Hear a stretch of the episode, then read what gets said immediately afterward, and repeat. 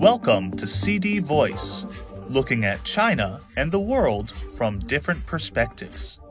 The Suzhou government in Jiangsu province has been praised recently by many Chinese netizens for being the first city in the country to transform nucleic acid sampling stations into fever clinics, which can provide fever and pain medications to people in need.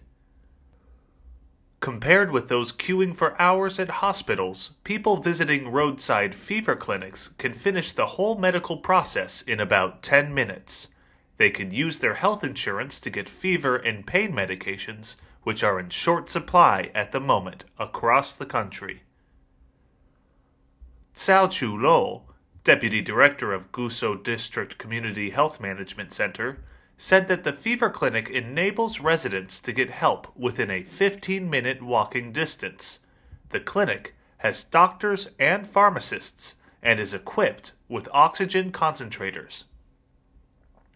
As of Sunday, Suzhou had established 1,035 roadside fever clinics.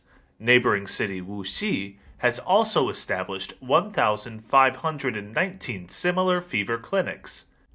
As of Saturday, more than 16,000 people have visited the fever clinics, and more such clinics are under renovation and will be put into use soon.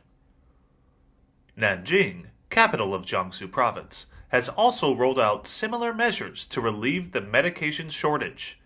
Nanjing's Jiangning district has sent 16 buses upgraded to treat fever to residential communities and local companies since Monday. All of its 154 residential community medical centers have opened fever clinics. Patients visiting the bus will be offered a three day dose pack so that they don't have to queue in the hospital. Meanwhile, medications are becoming more available and accessible. Since Monday, Nanjing has provided 2 million fever medicine pills to local residents.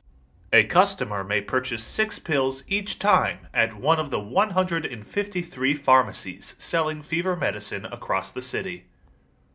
Similar measures have also been introduced in cities of Shandong province. In Taierzhuang district of Zaozhuang, some testing sites have also been working as temporary fever clinics since Sunday. Chengwu County of Heze has upgraded 56 testing stations into fever treatment service stations to provide diagnosis and medicine. Each station has one doctor and one nurse on duty and keeps medicines in stock. I am Ryan Usher. That's all for today. For more news and analysis, buy the paper. Until next time.